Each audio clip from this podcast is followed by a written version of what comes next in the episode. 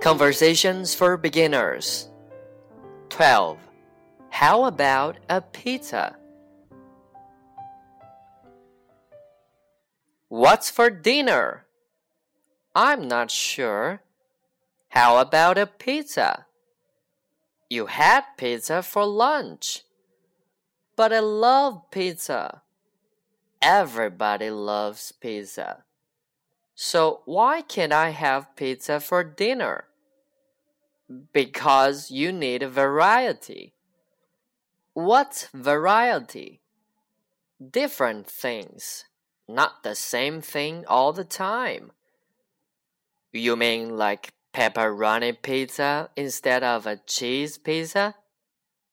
No, I mean a salad instead of a pizza.